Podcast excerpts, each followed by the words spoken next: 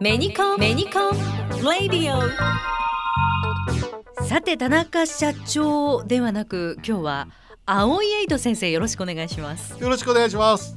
田中社長はもう一つ顔をお持ちなんですよねうんまあ顔は一つなんですけどね。名前が二つあるんですが、はいまあ一応ねこれ自分で勝手に名乗ってるだけで、まあ恥ずかしい話、自分ではプロですとかって言ってるんですけど、なかなかねそう認めてこらえもらえないんですけども、はい。一応青いエイトっていうまあペンネームを持って、まあ活動をしてる時もあります。はい、脚本家でいらっしゃいます。今日は脚本家としての青井エイト先生にいろいろお話を伺いたいんですけどもいつ頃から脚本家として活動されてるんですか？もうこれも12、3年前になるんですよ。ねも本当に月経つのが早くて、前回あの少しだけお話ししましたが「あのエンジン01オープンカレッジ」これで「海とお量とピストール」というものが上演された時にですね実は私もねそれ脇役で出演してるんですよね。はい。それがねちょっと火付け役になっちゃったかなっていうことでその舞台の脚本を書くっていうことにね目覚めた時なんですね。えーそもそも一番最初に書き上げたのが2010年の本能寺が燃えるこれはねその「海と量とピストール」が終演してたった1日なんですけどね終わってカーテンコールでねもうお客様皆さんがね本当に感動してくださって、まあ、スタンディングオベーションでね皆さん拍手してくださるのもステージの上から脇役といえどもね体験したことがとってもその感動的ででこれをね名古屋に帰ったらそれは高知であったんでね名古屋に帰ったらみんなに自慢しなきゃと思ってねで自慢話をしている時ねエコちゃんに自慢話したんですね。はい。その時にちょうどあれが名古屋の開封400年の年だったと思うんですよ。はいそれであのまあ名古屋は戦国武将がたくさん出ているしで高知の話は幕末のね坂本龍馬の話でこれはあの中園美穂さんと秋元康さんが脚本を書かれていたんですよね。ええだから素晴らしいストーリーだったんですけども、まあ、それに負けないようなのね秋元さんに負けないようになってねとんでもない話なんですけど書きたくなりましてええ。エコちゃんとの話の3日後にそうですあよの一通り台本をね原作を書き上げちゃったんですよね。ええ。メールをいただいた時びっくりいたしましたもん。あれ？えつい3日前におっしゃってたのに もう出来上がってると思って枚数もすごかったですよね。そうですね。文字数だと多分4万字ぐらいなるんじゃないかなと思うんですけどね。一気にかけちゃったんですか？そうですね。本当に一気にね言葉がねええ。飛ばしるっていうんですかね書いちゃいましたね。本当にでも寝なかった。ほとんど寝ずに書いてましたね。取りつかれたかのように。もう降ってくるんですね。それが本能寺が燃える。これはあの今 NHK 大河ドラマでねはい「キリンが来る」やってますよね。ええ。でまたこれもなかなか面白くて僕毎回見逃さないように見てるんですけどもこれと同じでですね明智光秀を実は中心人物として明智光秀の立場から本能寺つまり織田信長をね討つというのがどうして起こったかっていうのを恋愛を交えたフィクションとしてええ。ミュージカル化した。これがあの本能寺が燃えるなんですね。最初はミュージカルとして台本を書いたんですよ。ええ。なぜミュージカルなんですか？うん、ミュージカルはねこれねええ。怒られちゃうんですけどね言葉に詰まったら歌にした方がね 話が進むっていう非常にね、ええ。安易な考えでえ書いたんですけどね。ええということは歌詞も全部ですよね？そう歌詞も書きましたね。だから脚本作詞家って一応言ってるんですよ。自分のことをね。はい。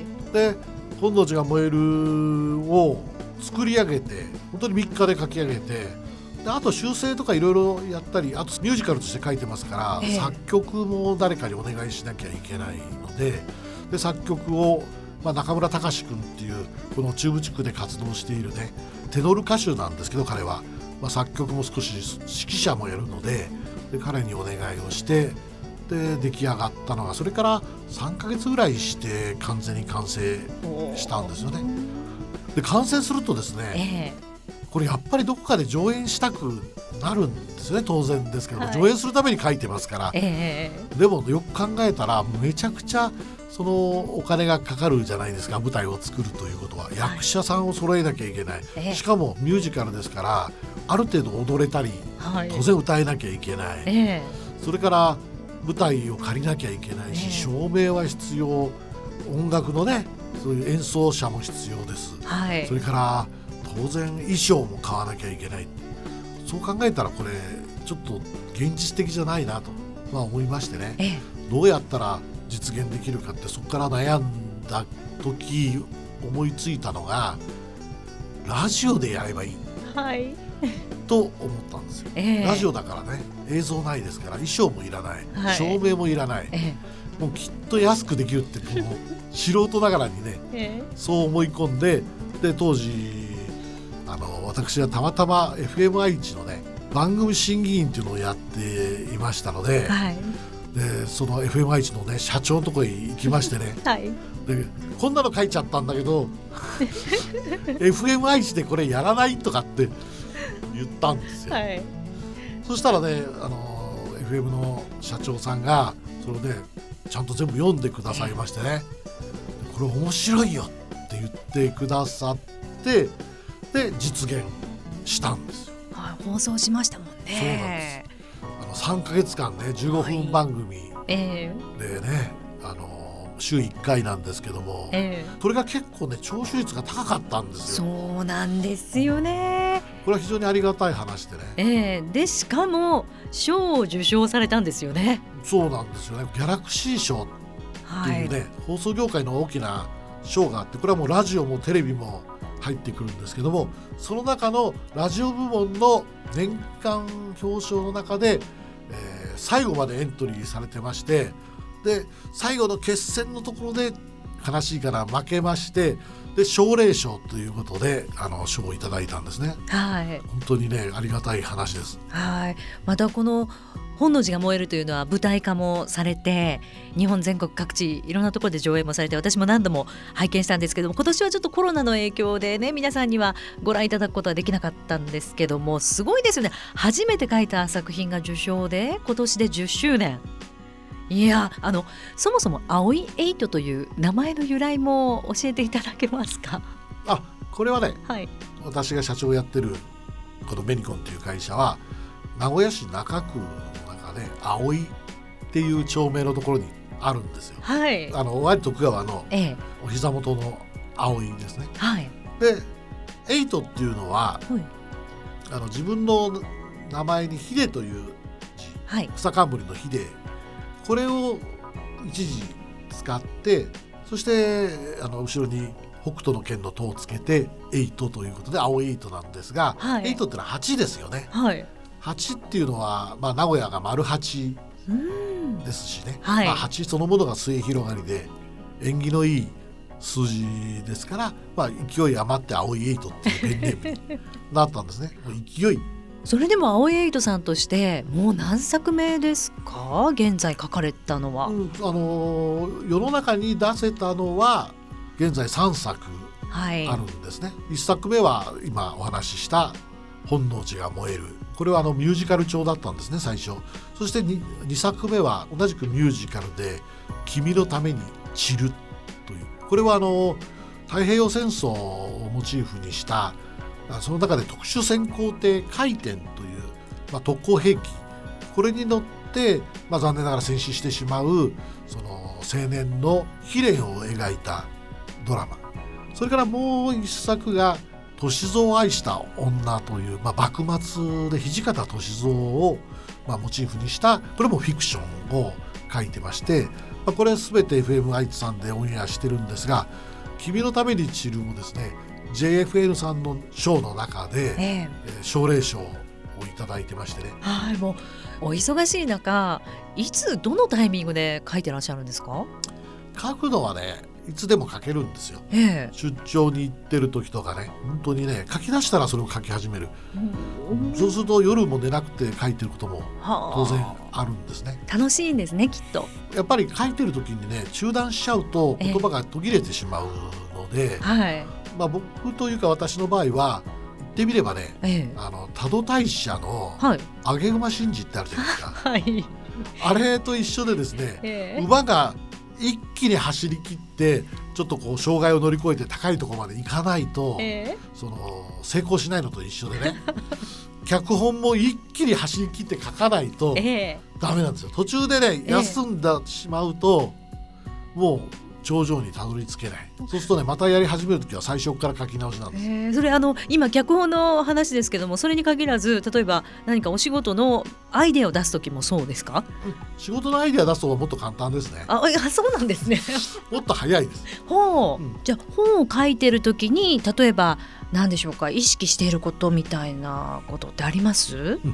これはねなりきりですね。登場人物にえなりきる。えそれいろんな登場人物がいるじゃないですか、はい。ね、はい。その一つの作品の中に、ええ。男性もいれば女性もいればはい。子供もいればはい。おじいさんおばあさんもいるわけですよ。はい。でその人の言葉を書こうとするときはその人になりきるっていうことが非常に重要でなりきれた時本当の言葉が生まれてくるんですね。はい。ということは、えー気になるのは新作です。新作はいかがですか？それはあのメリコの新作じゃなくて 青エイドの新そ作うですよね。そうですね。あの青エイドの新作は今はい。実は3つ目の作品だった「歳三を愛した女」これはもともとミュージカルとして作ってきてたものなんですけどもこれをですね完全にオペラバージョンで作り変えるっていうことを、まあ、やっているというかやりました。はい。でそのね実は映像収録をええ。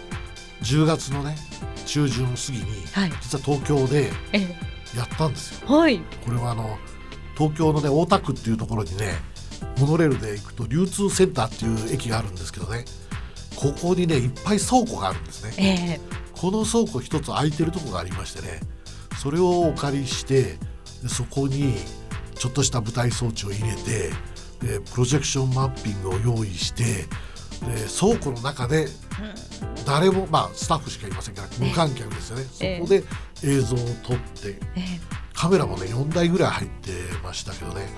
映画を作るような感じなんですよ。ええ。でここでオペラ「年相愛した女」というのを作りましたので、はい。これいずれね、えー配信する予定多分来年のね1月ぐらいには映像が完成して編集が終わってええ。あの皆さんのところにねネットで配信できるのかなというふうには思っていますので楽しみ。ぜひ皆さんお楽しみにしていただければはい。いいなと思ってます。はい。そして舞台もついに公演されるんですね。舞台の方はええ。これは例年実はあのやってきてたんですね、はい。コロナの前、えー、大体12月にあのやっているんです。これはあの先ほどお話しした2作目の「君のために散る」なぜ12月かって言いますとね12月78が実はパールハーバーなんですね。ええ。日本時間と向こう時間で違うので78でこれはあの真珠湾攻撃のあったところなので12月っていうのをそれを忘れないように君のために散るというのを、うん。まあ、皆さんにお届けしてえ。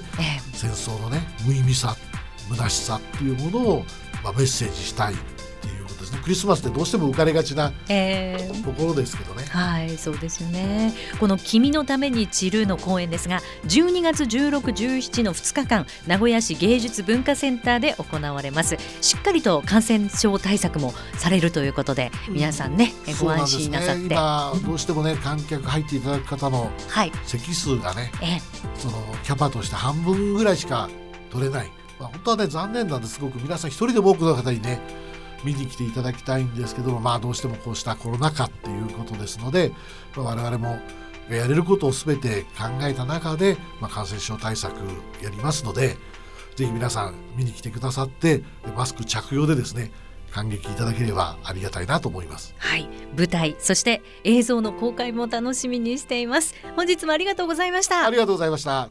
メニコンやったついにコンタクトレンズデビューだと喜んでいた頃も過ぎ去り今ではケアをしなくていいワンデーレンズを愛用中。と言ってた私も今は遠近療養レンズユーザー。趣味の読書が楽しいの。変わっていくライフスタイルにいつもベストなコンタクトレンズをご提供します。コンタクトレンズの生涯サポートサービスメニコンメルスプラン。コンタクトレンズは眼科医の指示に従い正しくお使いください